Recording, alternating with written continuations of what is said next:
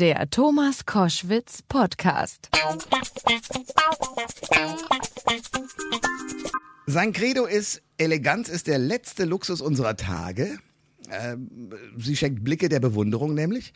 Ich freue mich sehr, dass er jetzt mein Gast ist bei Koschwitz zum Wochenende. Der Modedesigner, kann man das so sagen? Äh, Guido ja. Maria Kretschmer, grüß dich. Vielen Dank für die Einladung, ich freue mich. Ähm, Modedesigner ist das richtige Wort. Würdest du das als Berufsbezeichnung akzeptieren? Ja, das bin ich schon. Meine Mutter wird zwar sagen, du bist ein textiler Gemischtwarenladen, aber ich bin auf jeden Fall von meiner Ausbildung bin ich Modedesigner. Ähm, eben, und dann bist du parallel dazu jetzt, aber das wissen sozusagen diejenigen, die sich im Fernsehen gut auskennen, seit neuestem ein Fernsehstar. Parallel zu deiner, zu deinem Modedesign.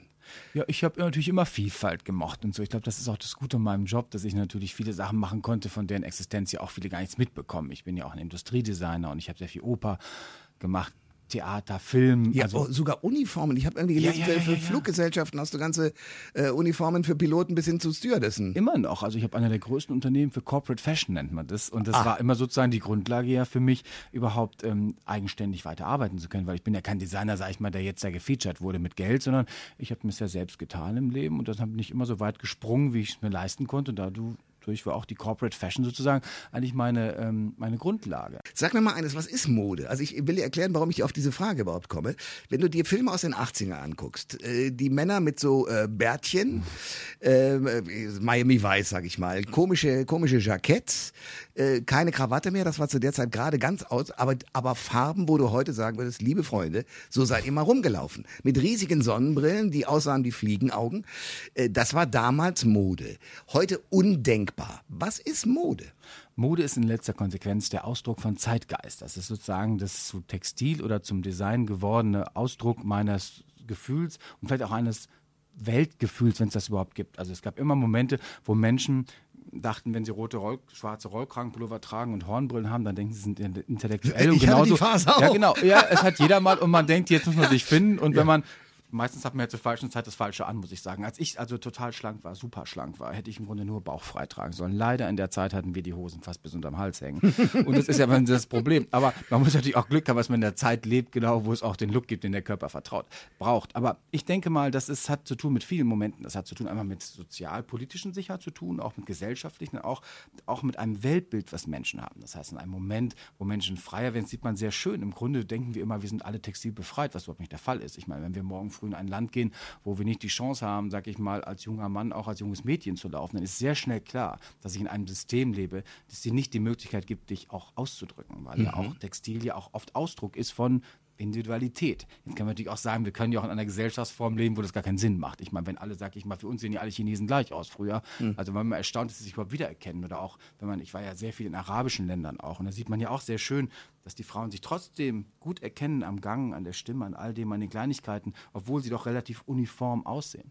Und das ist, glaube ich, auch was Mode ist. Mode ist auch das Auflehnen gegen Uniformität vielleicht oder gegen ähm, Gleichschritt oder so. Das ist eben, und trotzdem ist es Gleichschritt, das ist das Verrückte. Und du hast die Chance, dich da eben ähm, dir was zu nehmen, was dir die Möglichkeit gibt, teilzuhaben an der Zeit, in der du lebst. Und alle wild sein wollen, kannst du wild sein, lässt die Haare fliegen. Hm. Und das ist, glaube ich, für mich, das muss ich auch mal sagen, ist Mode eigentlich die letzte Freiheit. Das ist die letzte Enklave, die wir haben für absolute Freiheit. Weil wir könnten ja beiden, wir beiden könnten uns jetzt hübsch fertig machen, würden uns Adlon setzen und spielen amerikanische Luxustouristen. Dann würde niemand sehen, wenn wir gut angezogen sind, würde kein Mensch merken vielleicht, dass wir zwei ganz charmante, nette Jungs sind, die es gern gemütlich haben. Und so, das ist eben, was Mode hat. Wenn man dieses Spiel verstanden hat einmal, was man damit tun kann, mit Kleinigkeiten, dass du alles verlassen kannst, der, der du bist, wo du geboren bist, wer vielleicht zu Hause sitzt und dir was aufs Brett haut oder so und die Kinder, die nicht funktionieren. Du kannst, wenn du bei dir bist und weißt, wer du sein kannst, darfst du alles sein in diesem Leben. Und das ist eben, glaube ich, für mich das Schöne. Deswegen probiere ich auch Menschen immer wieder zu zeigen, ihr müsst nicht teuer angezogen sein, aber ihr müsst verstehen, dass ihr dass das ein Spiel ist und dass euch dass das die Eintrittskarte ist nochmal für ein schönes Leben. Ja, äh, auf der anderen Seite, du sagst Freiheit. Also wenn ich mir die ganzen bunten Magazine anschaue, äh, und wie sie alle heißen, da wird ja dann auch Stilkritik geübt. Und wenn ich, es gibt einen berühmten Film, äh, wo eine, eine, eine, eine Ikone, ich glaube von Vogue, die, die Chefin sozusagen, ja, Menschen, die ein neues Modebewusstsein entwickeln wollten, niedergemäht hat mit ihrem Geschmack. Das ist keine Freiheit, finde ich, sondern das ist das genaue Gegenteil. Du wirst eingegrenzt, du kriegst genaue Regeln verpasst. Die Frau sieht scheiße aus, weil sie nicht die richtigen Klamotten anhat.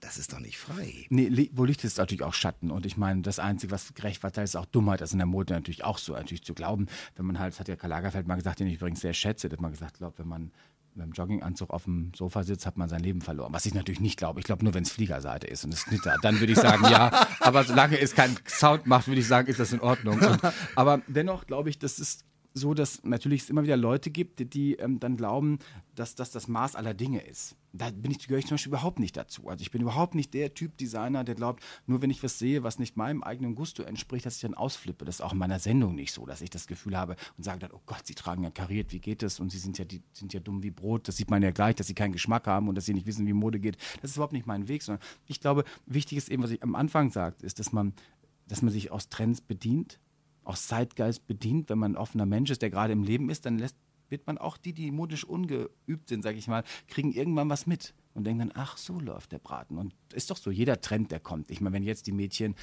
irgendwas tragen, dann weiß ich, es dauert noch viereinhalb Jahre, dann ist das auch ganz unten beim Teleshopping angekommen, dann kaufen die Leute auch da. Also irgendwann sieht man das auch im Street-Style. Mhm. Und, und so entwickeln sich Trends und, und Trends, die, wo man schon als Modedesigner denkt, oh Gott, hoffentlich hört das bald auf, dann weiß ich ganz genau, das dauert noch bestimmt zwei Jahre, bis das irgendwo angekommen ist. Das ist auch der letzte, das trägt und dann finde ich es auf einmal auch schön. Und das ist, glaube ich, auch manchmal ist Mode auch Gewöhnung. Guido Maria Kretschmer ist mein Gast bei Koschmitz zum Wochenende. Die Frauen in der Redaktion, als ich gesagt habe, du kommst, waren am Austicken. Warum? Weil es natürlich Shopping Queen gibt im Fernsehen. Die Männer haben zum Teil gesagt, hm, hm, der sagt mir irgendwas, aber wo tue ich ihn genau hin? Die Frauen lieben dich. Obwohl du in deiner Show ja teilweise, sagen wir mal äh, nicht die freundlichsten Kommentare raushaust, sondern es ist so nebensächlich, nach dem Motto, na, die könnte ja mit was anderem rumrennen. Ich habe da einen riesen Spaß dran. Ich bin, durch meine Freundin auf die Sendung gekommen. Ich selber hätte sie mir vermutlich nicht angeguckt. Aber die Idee, Frauen loszuschicken mit einem gewissen Etat, dafür müssen sie sich ordentlich einkleiden, müssen die Idee erkennen. Es gibt ja immer, ihr habt immer irgendein Thema, meinetwegen, ja, ich treffe einen Motto. Schulfreund nochmal, ein Motto, genau. Ja, genau. Und danach muss das funktionieren und die Frauen müssen sich untereinander auf dem Laufsteg sozusagen präsentieren und kriegen dann Noten. Witzige Idee und du kommentierst das Ganze. Wie gesagt, manchmal ähm, auch mäßig freundlich. Aber die Mädels mögen.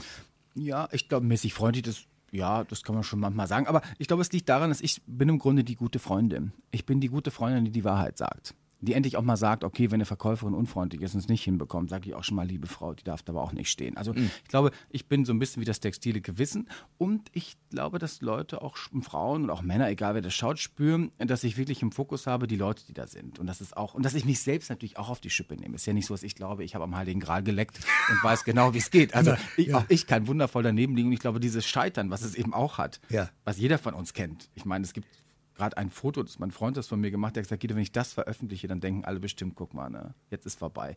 Aber ich glaube, es hat, jeder hat Momente, wo man was trägt, was einem nicht gut steht und wo man denkt, ach, da fühle ich mich wohl und ich fühle mich wahnsinnig. Und dann rennst du am Spiegel vorbei und denkst, lieber Gott. Wir haben leider das Problem, dass wir manchmal was anhaben, dann rennen wir über einen roten Teppich und dann kommt das Foto und ich denke, oh Gott, seit wann was nehme ich Cortison? Ja. Also, oder hätte ja. ich das nur von der Seite einmal richtig gesehen, hätte ich es auch gelassen.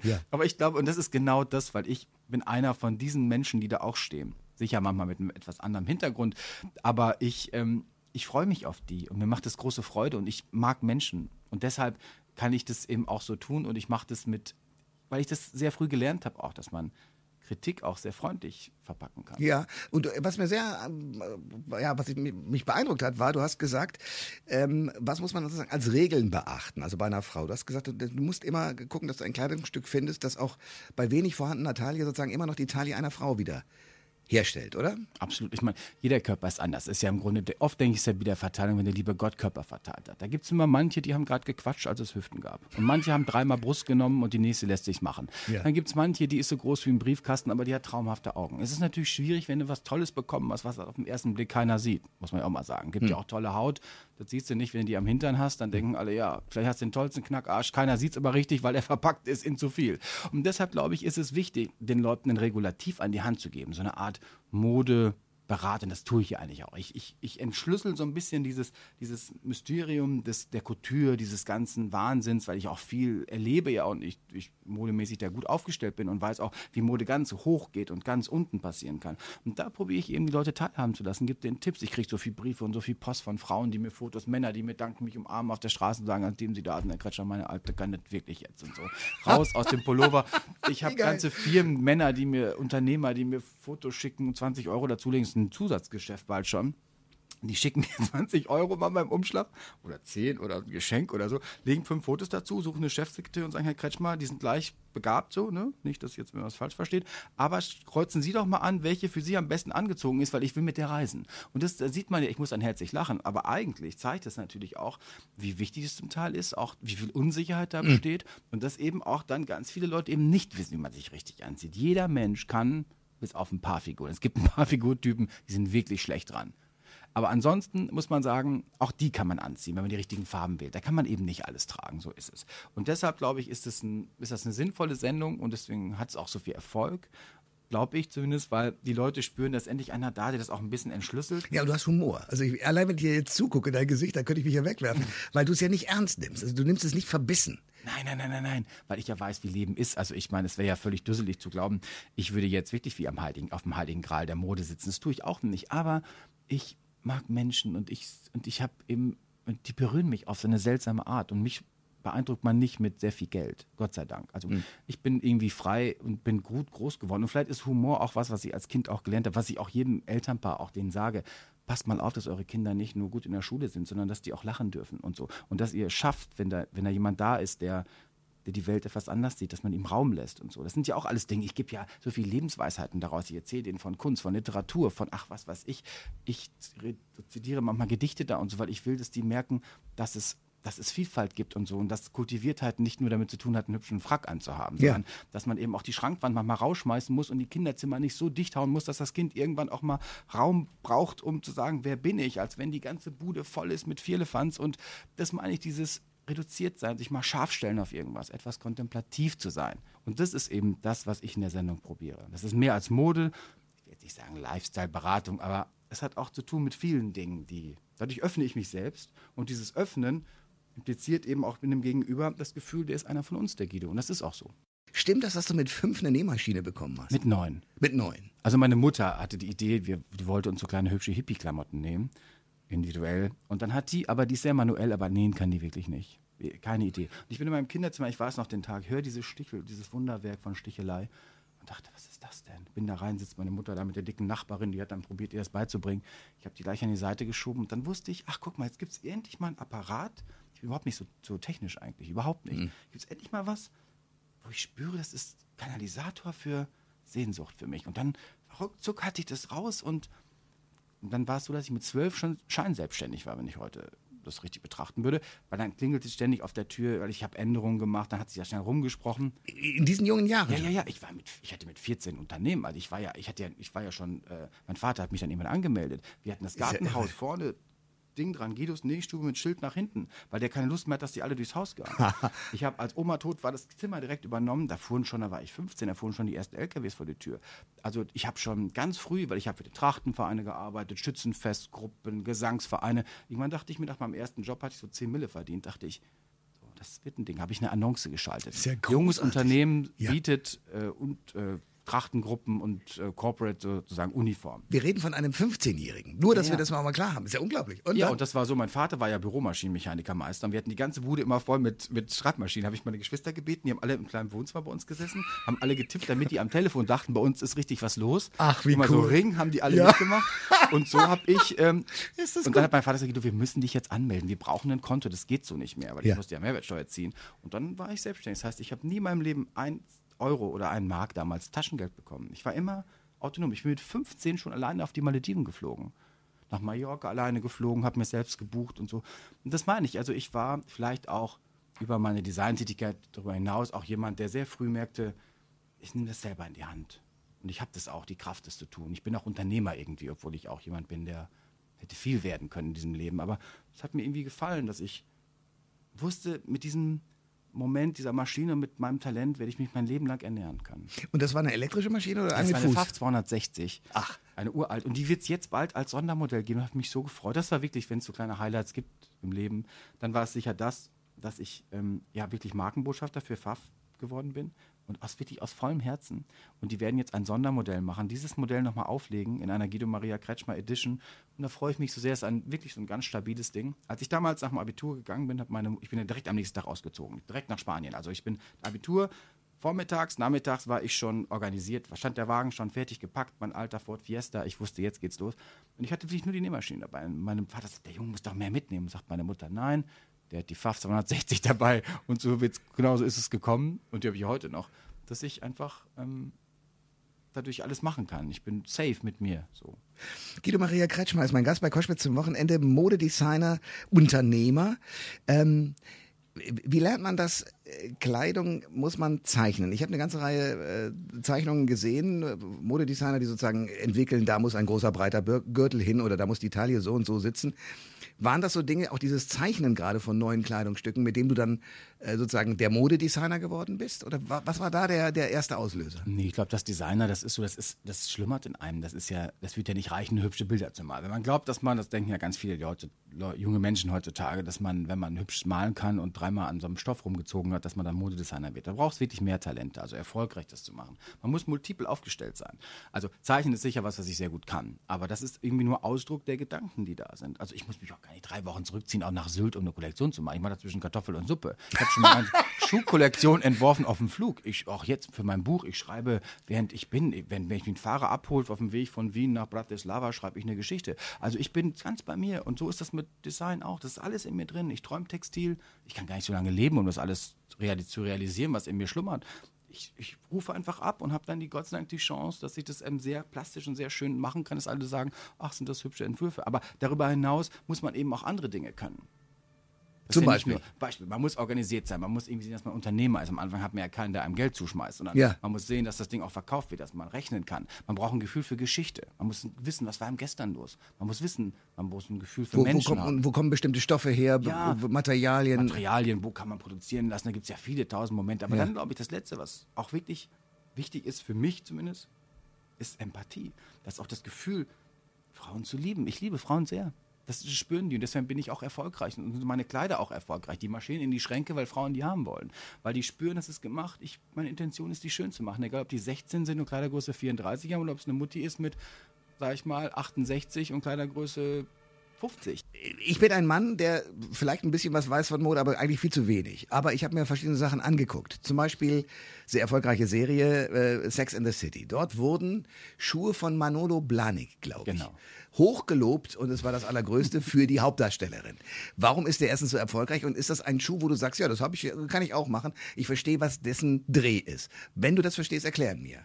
Also da, warum Manolo Blahnik ist nicht nur ein sehr begabter Designer, weil man muss natürlich ähm, sicher sehr gut zeichnen können, aber der hat eben Gefühl für seine Zeit. Und Manolo Blahnik ist sicher auch so berühmt geworden, nicht nur durch Sex in the City, war vorher schon vielen Leuten bekannt, aber ist da so einem breiteren Publikum ähm, bewusst geworden. Und ich glaube, und das bewusst geworden ist eigentlich ein guter Satz, auch genau das, was ihn ausmacht, sondern weil Schuhe immer Sehnsucht ist von Ausdruck von vielen, vielen Frauen. Frauen wollen Schuhe. Ich meine, das passt ja auch immer. Du kannst ja noch so dick werden. Schuh geht ja in der Regel in eine Handtasche, passen immer. Das heißt, und da ist zum ersten Mal, kriegten die so eine Art Sammelleidenschaft. Frauen haben viele Sachen gesammelt, aber Schuhe doch nie. Ich meine, heutzutage haben doch Frauen zum Beispiel keine Kinderzimmer mehr. Die wollen unbedingt, dass die Brut endlich aussieht, damit die endlich ein bewohnbaren Schrank bekommen. haben. Ja. Die wollen auch keine Besenkammer mehr. Die wollen einen Schuhschrank und einen begehbaren Schuhschrank. Und das, aber die ich, Schuhe sehen doch alle gleich aus, um mal ein nein, bisschen. Aber für Frauen ist das differenzierter. Ich glaube, Frauen erleben Schuhe anders. Das ist eine Zartheit, was Grobes, was Elegantes, was Sportliches und so. Und da gibt es einfach nicht genug. Und das ist, glaube ich, was er ausgedrückt hat. Und das äh, sind ja viele andere Designer, die das auch gut machen. Aber er glaube ich, hat ähm, das auf so eine. So, den kennt ja auch gar keiner. Der könnte durch die Gegend laufen, da wird ja niemand auf die Idee kommen, es ist Monado Blanik. Ja. Und das ist vielleicht auch, das ist eben so ein Berührer, der Sinn machen sollte. Gibt es viele andere auch, die das toll machen. Ich liebe Schuhe auch zum Beispiel. Ich finde es toll, Schuhe zu zeichnen. Macht mir wahnsinnig Freude. Du hast mit vielen prominenten Leuten zu tun. Also Charlize Theron, du, du hast die Talbach äh, eingekleidet, du bist äh, ähm, Heino Ferch beispielsweise äh, trägt äh, Kleidung von dir wie kommst du an diese Leute? Was ist da passiert? Also, du bist in, in, in Asien, hast du viele Shows schon gemacht. Wie, wie ist das zustande gekommen? das weiß ich, das kommt ja auch so. Es ist ja auch ein Prozess und es fließt ja auch. Das ist ja, man ist ja nicht isoliert in einer Welt, in der man lebt, sondern wenn man irgendwas exponiert tut, gibt es eben auch viele, die dann teilhaben wollen und die dann spüren, ah, das ist ein Look, der mir gefällt und dann geht es automatisch. Ich habe noch nie in meinem Leben für jemanden bezahlt, der bei mir war, sondern die sind wirklich, die kommen. weil Also Charlize Theron kommt zu dir und sagt so, ich möchte. die war in Berlin und hat dann, wo glaube ich, von mir ein Kleid gesehen hat, gefragt, who is that guy? Und dann haben die gesagt, well, he's a German designer, bla bla. Und die haben mich angerufen, die Agentur, und dann haben die gesagt, geh mal ins Hotel. Dann lag die da auf dem Bett, rauchte. Ich dachte, was ist denn das für ein Knaller-Vibe? Und ähm, ja, die war entspannt und das war nett, die war freundlich und die ist ja auch nur eine ganz normale Frau. Ich meine, die will ja auch nur schön sein und das will ja jeder andere auch. Die weiß genau, wenn sie auf dem roten Teppich ist, muss sie ein gutes Kleid haben. Und das ist, glaube ich, was ähm, dann passiert. Das sind ja auch Frauen und Männer und ich meine, du kennst sie doch auch genügend und so. Die sind ja nicht differenzierter und feinstofflicher als andere Menschen, sondern die haben häufig was, was sehr außergewöhnlich ist, dass es, dass man ihnen kleben bleibt, so für einen Moment zumindest. Das sind wie so Fliegenfänger manchmal auch. Es gibt auch Leute, die sehr berühmt sind, die, die man unbedingt, dem man sich gar nicht entziehen kann, aber wo man sehr schnell spürt, oh, pass auf, da bleibst du kleben und das tut einem nicht gut. Also da muss man auch differenzieren. Nur prominent sein heißt ja nicht gleich auch toller Mensch zu sein. Das ist nicht. Stimmt. Die haben vielleicht was Tolles manchmal was. Aber wenn es dann vorbei ist, ist es auch weg. Und da passe ich eben sehr auf, dass ich da sehr Sozialhygiene betreibe, auch mit den Prominenten, mit denen ich arbeite, auch mit denen ich, ähm, die ich auch anziehe. Das sind alles Menschen, die ich mag. Also wenn jemand kommen würde, den ich nicht mag, okay, im Laden kann ich ja nichts dafür, wenn der was von mir kauft. Aber sonst würde ich sagen, würde ich sagen, nee, das ist nicht unsere, das ist nicht meine Idee von, von Künstler oder so. Und Dafür muss man nicht sehr berühmt sein. Es gibt auch junge Schauspielerinnen, die ich über alles schätze, sehe ich die und denke mir, toll, und dann sage ich denen, wenn du was brauchst, dann komme ich auch und unterstütze die und ziehe die an für irgendwelche Preise und Events und so. Cool. Aber, aber wie denkst du dann? Du siehst da diesen Menschen und fängst an, für den speziell oder für die speziell etwas zu machen. Ja, ja, klar. Es gibt also manchmal Looks, die sind dann, bei den Showen passiert das schon. Die gucken sich eine Show von mir an und dann auf einmal weiß ich schon, die Kleider finden ihre, ihre Prominenten, die das für bestimmte Events anziehen. Dann gibt es eben auch Leute, die kommen und haben ganz feste Vorstellungen von, von ihrem Look, den sie dann tragen wollen, von der Präsentation, wie sie sich geben wollen. Und da gucke ich natürlich immer, dass das gut zusammengeht, weil wir sind ja auch Partner im Grunde. In dem Moment, wo ein Kleid mein Atelier verlässt und hängt an jemand anders, ist es natürlich so, dann sind die selber dran, da bin ich raus. Aber ich bin natürlich trotzdem dran, weil es unten drunter steht. Und dann wissen die natürlich, bei mir ist oft eine Druckgarantie, das heißt, viele gute Magazine drucken halt meine Mode. Dann wissen die, wenn die von mir was tragen, dann wird das auch gedruckt und das ist ja dann auch vielleicht so eine Win-Win-Situation. Mittlerweile ist es bei mir etwas anders geworden. Ich müsste jetzt nicht unbedingt nach jedem was geben, weil ich genug ähm, äh, Öffentlichkeit habe und so. Aber ich passe auf, dass ich ähm, Leuten was gebe, die ich mag und, und jungen Menschen eben auch, die auf dem Weg sind. Guido Maria Kretschmer ist bei Koschwitz zum Wochenende. Wir haben jetzt sozusagen die beiden Enden gesehen. Der eine, der junge Unternehmer, ähm, 10, 11, 12, 13, 14, 15 sofort äh, dabei, auch teilweise als Unternehmer eben Uniformen für Fluggesellschaften und so weiter zu machen. Auf der anderen Seite der Kreateur von großartiger neuer Mode. Beachtet in den äh, bunten Blättern, häufig gedruckt, international. Asien, New York, äh, Berlin, Bread and Butter, also bei allen möglichen Modeschauen.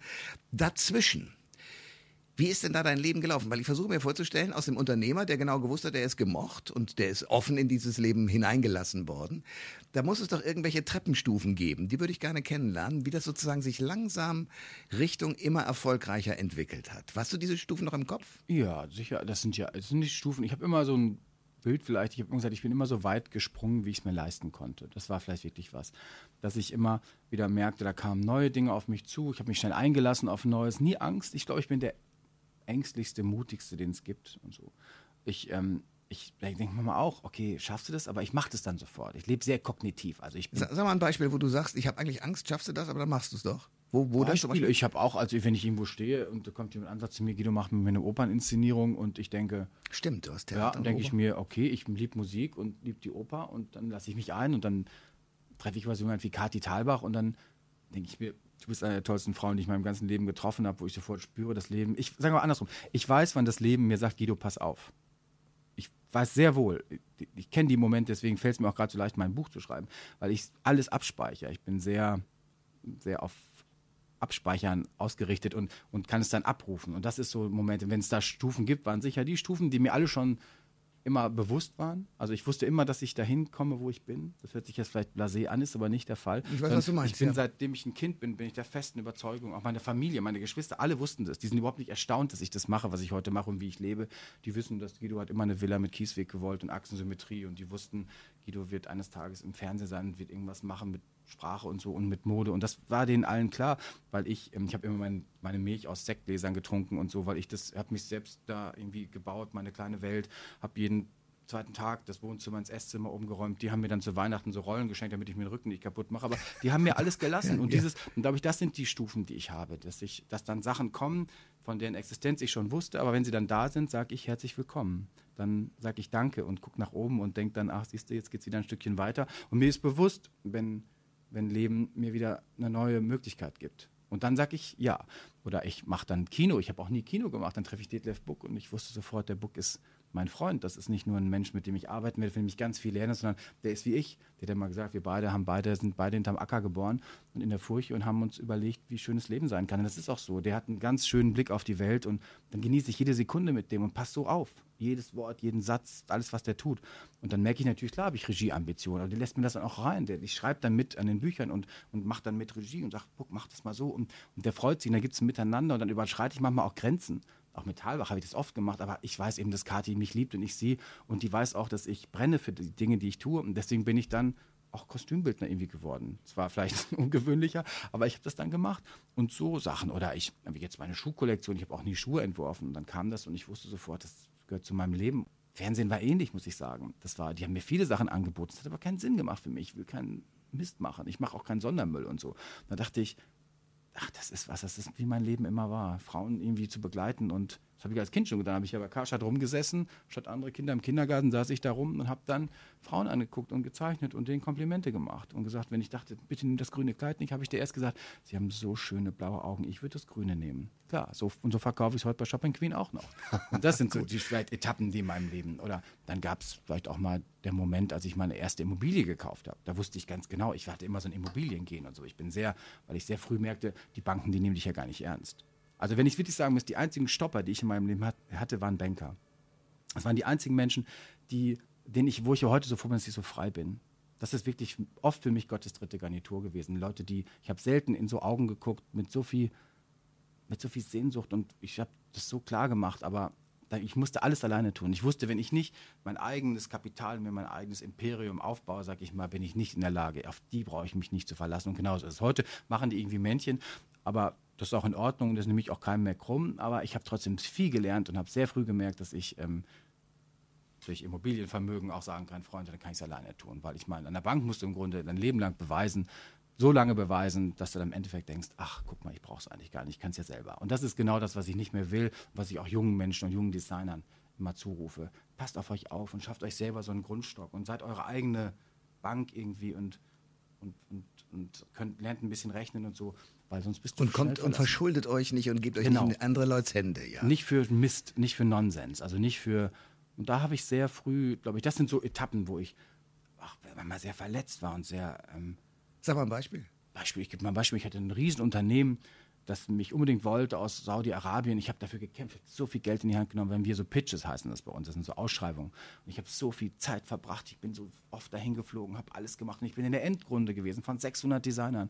Und das kostet richtig Geld, da muss man richtig überlegen. Nehme ich das Geld jetzt, nehme ich mir jetzt vielleicht 100.000 Euro und sage, ich mache mir eine schöne Zeit oder 200 oder sage ich, nehme das Geld, stecke das wieder rein und probiere diesen Pitch zu gewinnen, weil ich wusste, das ist mein Job ich bin dahin und ich bin auch bitte in die Endrunde gekommen. Dann kommt irgendwann diese Araber an, dass die kommen natürlich dann meistens dann zu unserem Wochenende, weil die Araber haben ein anderes Wochenende. Die haben ja nicht wie wir am Wochenende, Samstag, Sonntag Wochenende, sondern in der Woche. Und dann kamen die halt an und ich habe meiner Bank gesagt, das war alles klar, die wollten meine Bank treffen, kennenlernen. Da habe ich gesagt, sie müssen mir versprechen, dass sie am Samstag irgendeinen Mitarbeiter da haben, der denen sagt, dass ich ein solventer Kunde bin, dass ich das kann, weil die wollten, es ging um, weiß ich nicht, 30 Millionen Dollar Auftragsvolumen und ich habe alles getan und ich stehe mit diesem Araber, wir haben dem sogar kleine Kuchen machen lassen mit arabischen Schriftzeichen drauf okay. und so. Ich habe cool. den abgeholt, ich habe alles gemacht, weil ich ja. wusste, das ist mein Job und der wollte mich unbedingt. Und dann kommen wir da an und stehe vor der Bank und es ist niemand da, niemand, da steht niemand, da war niemand da an diesem Samstag. Dann ist der abgereist, hat es natürlich einen Engländer gegeben, weil das war für die, die dachten, okay, he's not a safe guy, was weiß ich. Und am Montagmorgen rufe ich den Chef an und sage zu dem, wie können Sie das wagen? Und da sagt er zu mir, Herr Kaschmann, Sie kommen mit irgendwelchen Leuten aus der Wüste anmarschiert und glauben, da stehen wir parat, hören Sie, es ist Samstag. Und da dachte ich, und seit dem Tag wusste ich, dass ich, ähm, das geht nicht. Also wirklich, da, da, da habe ich so viel Wut auch in mir und habe so viel Kraft gebraucht da, äh, wo ich dachte, das. Und dann habe ich irgendwie auch, das sind so Hürden vielleicht im Leben, wo ich merkte, so Freunde, dir zeige ich es noch. Und, und genauso kommt es auch, dass ich dann ähm, glaube, das Leben ist da fair mit mir. Aber man muss auch ähm, Mut haben. Ne? Wenn ich wagt, der nicht gewinnt, wer es nicht tut, kriegt auch kein Kind, sagt man. Und genauso wird es gemacht. Guido Maria Kretschmer ist mein Gast bei Koschwitz zum Wochenende. Es gibt ja äh, sozusagen für das Fernsehen aufbereitet. Inzwischen eine Reihe von Shows. Germany's Next Topmodel beispielsweise, wo also sozusagen Mode und die Begehrlichkeiten der jungen Mädchen und das alles sozusagen inszeniert vorgeführt wird. In Amerika macht die Heidi eine, eine Show, da geht es auch um Designer. Project Runway. Ganz genau. Äh, du bist da, bilde ich mir ein, gelesen zu haben, auch in solch einem Projekt involviert. Erzähl mir darüber. Ja, ich gehe nach Amerika jetzt und werde so eine Show in Amerika machen. Ich habe im letzten Jahr eine Show, teilgenommen an einer Show bei Naomi Campbell und Carolina Kurkova also zwei große Model-Ikonen, für die sie nicht kennen.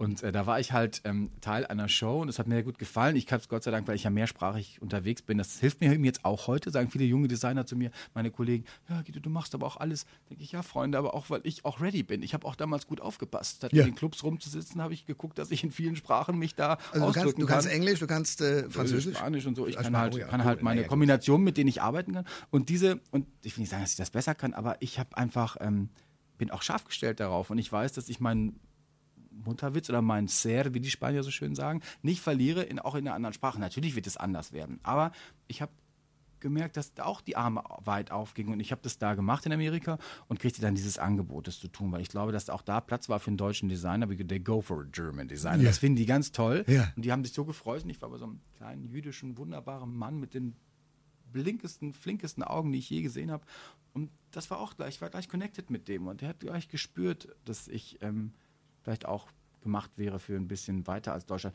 Und deswegen habe ich ähm, das dir zugesagt, aber ich muss mal gucken. Es ist nicht so, dass ich jetzt sage, ich gehe jetzt ganz nach Amerika, wie es in der Zeitung stand, dass es nicht war, sondern ich habe da jetzt eine Wohnung und ich habe das große Glück, dass ich ein Management habe, schon früher, äh, was ein internationales ist. Ich habe eben jemand, der die macht halt zum Beispiel Bruce Willis auch zum Beispiel. Ach, wie so. cool. Ja. Und, ähm, und die macht auch Karolina Kukova und so Leute. Und deswegen habe ich auch da immer jemand gehabt, der auch mit mir immer schon im Ausland war, weil ich das ja auch schon immer war. Mhm. Und deshalb ist es jetzt nicht so, dass ich jetzt erst im Ausland probiere, hallo Freunde, sondern bei mir war es umgekehrt. Ich hatte schon das Haus in Mallorca mit Pool, das ich immer noch habe. Und bin dann nach Berlin gekommen. Ist nicht so, dass ich ein Designer bin, der sagt, jetzt mache ich hier mal schön Theater und irgendwann mit 65 sage ich dann, ich nehme mir mal ein anderes Leben. Also auch das ist irgendwie schon da gewesen. Deswegen kann ich heute leichter mh, hm, mich auf Sachen einlassen und freier entscheiden. Und so hat es auch mit dieser Geschichte zu tun, die ich da in Amerika machen werde. Also da drücke ich dir die Daumen, dass das groß Aber das ist ja, das ist ja sozusagen jetzt wirklich dann ein, ein weiterer großer Schritt. Nimmst du das so wahr? Ja, ich nehme das schon so wahr, aber ich muss sagen, ich bin da. Ich, manchmal denke ich da auch, denn bin ich viel zu mit mir zu bescheiden. Wenn die, zum Beispiel, wenn ich lese ihre Karriere, denke ich ganz oft, okay, du bitte, das ist doch ganz am Anfang. Also ich habe selber mal das Gefühl, das ist ganz am Anfang. Hm. Gar nicht so, manchmal wünsche ich mir das, dass ich mal so ein bisschen, habe ich heute Morgen mit meinem lieben Freund Buck, der mich gerade so ein schönes Telefonat gehabt, da sagt er auch, Guido, du bist im bleibst einfach immer so ein katholischer Junge aus Münster. Ne? Wenn bei euch die Glocken läuten, du musst dich so freuen, wenn es bimmelt, sagt er. Ne? Du darfst nicht darauf warten, wenn es wieder aufhört. Mhm. Und ich habe immer so, denke immer, ach, mach das mal gut, weil ich so genau bin und so korrekt bin und so fleißig bin. Bin ich vielleicht wirklich der westfälische Junge, der da auf Gebimmel wartet. Aber ähm, ich, ich nutze äh, die Zeit mehr, um mich vorzubereiten, um das gut zu machen, anstatt mich dann zu feiern. Klug. Ich hoffe, dass das im Alter mal kommt, wenn ich dann sitze, dass ich denke, ach toll, dann möchte ich auch mal durch die Rabatten marschieren und denken, ach guck mal, es war vielleicht schön. Wenn mir das zuteil würde, wäre ich glücklich. Das muss, das muss ich wirklich sagen. Dieser Moment nochmal von Kontemplation zum Ende hin nochmal, so ein bisschen Ruhe und reflektiver zu sein, als es jetzt sein kann manchmal durch diese vielen Aktivitäten. Guido Maria Kretschmer ist mein Gast bei Koschwitz zum Wochenende. Du bist verheiratet. Ja. Aber seit ich wann? bin schon, ja, also ich bin jetzt ehrlich, eigentlich schon seit meinem Leben lang, habe ich das Gefühl. Ähm, das, ich bin jetzt seit 28 Jahren mit meinem Freund zusammen. Wir haben jetzt vor einem Jahr geheiratet, aber das war eher so ein, auch ein Geschenk für unsere Eltern. Weil meine Eltern das irgendwie toll fanden, dass das funktioniert. Und Franks Eltern, äh, Franks Vater ist der Gründer der Lebenshilfe und Franks Vater ist über 90, 96 Jahre alt und ist der Gründer von Aktion Sorgenkind und ganz vielen Dingen. Und das ähm, UN-Preisträger hat halt ähm, Widerstandskämpfer, ist Holländer und hat ähm, halt äh, noch erlebt, was im Dritten Reich los war, eben auch mit Schwulen passiert ist im Dritten Reich. Und der hat sich das so gewünscht, dass wir das tun, weil er sagt, ich bin in einer Zeit geboren, wo wir, wir hatten 15 Juden versteckt zu Hause. Hm. Sein bester Freund ist vor seinen Augen erschlagen worden. Und das war so, dass er zu uns gesagt hat, ich möchte, dass ihr das noch macht, weil ich will das, solange ich noch lebe, noch erleben, dass ich das, das auch noch habe, dass das auch noch geht. Ja. Und dann haben wir das gemacht. Leider waren unsere Eltern alle vier nicht da, weil die alle zum gleichen Zeitpunkt krank wurden. Mein Vater wurde schwer krank, meine Mutter wurde krank, seine Mutter wurde bettlägerig und der Vater ging auch nicht mehr. Das heißt, wir mussten es irgendwie alleine machen, hatten dann nur meine liebe Freundin Christine Westermann dabei und glaube ich noch ein paar andere, die ich über alles liebte, die dann alle für uns da überzeugt haben. Und deswegen haben wir das gemacht. Ich selber hätte das für mich nicht gebraucht, muss ich sagen. Also hm. jetzt so als Ja-Ding. Trotzdem fand ich es auch ein bisschen heilig, als es dann so war. Aber wir sind halt schon so lange gut zusammen und das ist eben auch, ich habe eben das große Glück gehabt, dass ich sehr früh jemand gefunden habe, ähm, der für mich Familie ist und dem ich das genauso leben kann, die, wo, wo, seine Eltern mich über alles lieben und meine ihn auch. Und unsere Eltern sind sehr eng verbunden und wir haben eben, das ist vielleicht das Schöne in meinem Leben auch, dass ich eben keine Zeit verschwenden muss mit Beziehungsproblemen. Ich bin wirklich glücklich und geliebt. Und Wie großartig. Und das ist ein großes Glück, sonst würde ich hier gar nicht so arbeiten können. Ja. Ich sehe ja meine ganzen Leute, die ständig Stress haben, verlassen. Ja, ja, grauenvoll. So. Und das ist bei mir alles nicht ja. der Fall. Ich habe da einen Feingeist getroffen, der ein gutes Gegenüber ist, mit dem ich glücklich bin. Und ähm, wir haben jeden Tag ein gutes Leben. Und das und so ist es. Vielleicht ist es ein völlig falscher Blick auf die Sache, aber ich habe den Eindruck, ähm, dass Menschen, die homosexuell sind, aus irgendeinem Grund, den ich gerne noch ergründen würde, feinsinniger und genialer an ein paar Stellen sind als Heteros im klassischen Sinne. Das glaube ich nicht. Ich, ich, ich, ich, sag dir mal, ich sag dir mal, was ich wahrnehme. Diese Geschichte, zum Beispiel Sex in the City, eines, wie ich finde, der besten äh, Kulturbilder, die man ja, machen konnte. Absolut wurde von einem Schwulen geschrieben. Und zwar mhm. grandios. Aber du, woran das liegt? Ich glaube, das liegt daran, das ist, ähm, das ist nicht, dass, dass die besser ticken und sanfter sind und so. Ich glaube, es hat drei, vier Gründe. Der eine Grund ist sicher, dass die, der liebe Gott sich das auch gedacht hat, glaube ich, als er uns gebastelt hat, dass er eben manche schafft, die eben nicht für die Vermehrung da sind, aber die sollen irgendwie den Menschen auch was Gutes tun. Ich meine, wir werden ja gut nachrekrutiert. Wir vermehren uns nicht und kriegen immer wieder Nachschub, 10 Prozent der Bevölkerung. Das finde ich ja schon mal ganz nett. Deswegen glaube ich, ist es auch wichtig, dass unsere Wiedergutmachung, glaube ich, zu all den guten Familien, dass wir denen hübsche Sachen machen, die hübsch florieren, dass wir nicht die Massenmörder in der Regel sind und nicht diejenigen sind, die sich auf der Straße rumprügeln, sondern wir machen Mami glücklich auch. Ich meine, es sind viele, die mit ihrer Mutter ein Leben lang verbunden bleiben, die ähm, deswegen sage ich ja auch ganz oft zu vielen Müttern auch, die dann Schwierigkeiten haben, ihr müsst die lieben. Das ist ja kein Ausbildungsberuf. Man kann ja nicht sagen, guten Tag, ich wäre gern schwul. Das geht, so geht es ja nicht. Das ist so gemacht. Genau. Und da muss man eben sehen, dass man dann vielleicht irgendwie aufpasst, dass man das nutzt. Und dieses, was man dann häufig beschreibt als bester enger Freund, hat auch damit zu tun, dass ich natürlich einer Frau sage, du bist echt ein tolles Ding, deine Haare, da würde ich töten, wenn ich die hätte. Dann meine ich das aus Herzen, und genauso wie es kommt und nicht, weil ich denke, ich schleppe die gleich ab. Also ich meine, das Sexuelle fällt Richtig. ein bisschen raus. Und das ist genau das ein, hilft ja, sehr. Ja, ja. Und dann glaube ich auch, dass noch ein wichtiger Punkt dazu kommt, der eben auch heißt, ähm, ähm, ich muss aufpassen. Ich muss auch aufpassen, dass ich nicht anecke, dass wir vorsichtiger sind, weil das geht sehr schnell. Es ist nicht so, dass man alle jetzt sagen, hurra, wir leben in so einer toleranten Welt ähm, und dass einem nichts mehr passieren kann. Ich kenne Leute, die werden zusammengeschlagen, da wird man angepöbelt. Auch ich erlebe das sehr, sehr, sehr, sehr, sehr, sehr selten. Aber ich kriege Gott sei Dank auch fast nie so Briefe. Ich kriege eher andersrum, vielleicht auch, weil die bei mir spüren. Ich das, aber man muss schon auch gucken, man muss auch manchmal ein bisschen netter sein. Das ist wie ganz dicke, kleine, nette Frauen. Die müssen auch nett sein. Wenn eine ganz dicke auch noch frech ist, gibt es ja auch, ne? Dann ähm, heißt es, ach, die Dicke, die nervt da auch noch rum. Aber die sind auch ganz häufig ganz nette, liebe, beste Freundinnen. Warum? Weil sie eben nicht ausgegrenzt werden wollen. Ich glaube, solange eine Gesellschaft so tickt, ist es auch in Ordnung. Aber ich kenne sehr, sehr feinstoffliche, sehr gute Heteromänner, die zauberhaft sind. Und das gibt es in allen Versionen. Und äh, es gibt auch ganz viele zauberhafte Lesben. Man denkt ja oft, ach ja, die sind immer so tough und so, die Kesselväter nee, wollen nein, nicht. Nein, nein, da gibt es auch nicht, ich glaube, dass auch da ist es gerecht verteilt. Wichtig ist, glaube ich, dass Leute tolerant bleiben und dass man, und so empfinde ich das zumindest, als ich möchte gesellschaftlicher Benefit sein, ganz ehrlich. Ich kann zwar keinen jetzt hier groß mit, äh, mit Nachkommen, äh, kann ich es nicht tun, aber ich pass auf, dass ich mich anständig benehme, dass ich gut durch bin, dass ich die Kinder, alle Kinder, die ich da erlebe, liebe und aufpasse und der tollste Patenonkel bin und, für, und, und raus aus meine, meiner sozialen Verantwortung auch gerecht werde. Und das ist, glaube ich, der Grund, warum dann viele ähm, nette Kerle sind. Eine Freude, dich kennenzulernen und als Gast im Studio gehabt zu haben. Ich hoffe, du kommst bald wieder. Danke für ich das Gespräch. Ich danke dir. Tschüss. Alle Informationen zur Sendung gibt es online auf thomas-koschwitz.de.